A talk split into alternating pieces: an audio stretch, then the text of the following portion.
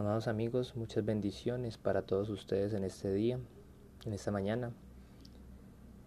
Hoy quiero compartirles un mensaje de parte de nuestro Señor para todos y cada uno de nosotros. Está en el libro de Isaías 40, 29, 30 y 31. Dice, en el nombre del Señor, Él da esfuerzo al cansado y multiplica las fuerzas al que no tiene ninguna.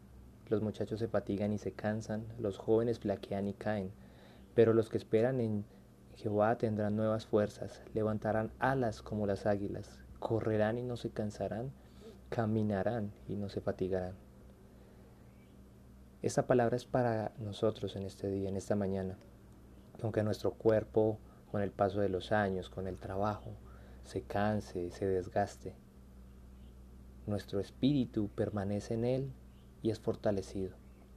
Él es el que nos da las fuerzas, Él, que nos, Él es el que nos levanta, nos alienta, nos ayuda. En su presencia nosotros podemos tomar fuerzas que muchas veces en las dificultades, en los problemas eh, que nos agobian, que están todos los días allí, eh, nos hacen perder la fuerza, nos traen desánimo, nos traen desaliento. Pero yo te traigo este mensaje hoy de parte de Dios recordándote eso, que aunque estemos en esas luchas, en esas pruebas, en esas dificultades, el Señor siempre estará allí. Siempre estará allí esperando a que nos acerquemos ante su presencia y digámosle, Señor, no tengo fuerzas, estoy cansado, pero quiero tu presencia. Y estoy completamente seguro que si tú lo haces de todo corazón, Él no va a esperar tiempo para acercarse a ti, sino que inmediatamente se acercará a darte fuerza, a fortalecerte, a levantarte, a brindarte la ayuda que tú necesitas.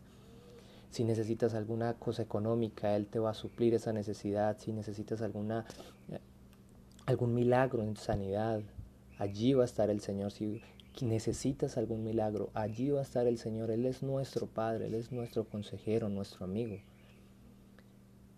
Ahora está en nosotros buscar su presencia, no por interés, sino buscarlo porque deseamos una relación íntima con Él, un, anhelo en nuestro corazón por buscar más su presencia. Cuando Dios ve esa actitud en nuestro corazón, ese deseo de buscarlo, de estar cerca de Él, la situación cambia. Porque Él como nuestro Padre obviamente no va a querer que nosotros sus hijos estemos uh, así, sin, sin estemos con problemas, estemos necesitados, estemos enfermos. Él como Padre no quiere eso. Pero como Padre Él desea que nos acerquemos a su presencia. Y cuando nos acercamos, estamos confiadamente delante de su trono, delante de su presencia. Él es fiel, Él es justo, perdona nuestros pecados, lava nuestros, nuestras ofensas, las quita, quita nuestras transgresiones, rebeliones, iniquidades, las quita de nuestras vidas para que podamos estar sin mancha, sin arruga delante de su presencia. Así que, amado amigo, tú que me estás escuchando, te invito a que aceptes al Señor en tu corazón si no lo has hecho. Te invito a que hagas parte de la ciudadanía del reino de Dios. Él está a la puerta, Él está a las puertas de tu corazón llamándote desde hace mucho tiempo. Es tiempo que lo aceptes, es tiempo de que abras tu corazón a Él y le digas, Señor, no soy nada sin ti, te necesito.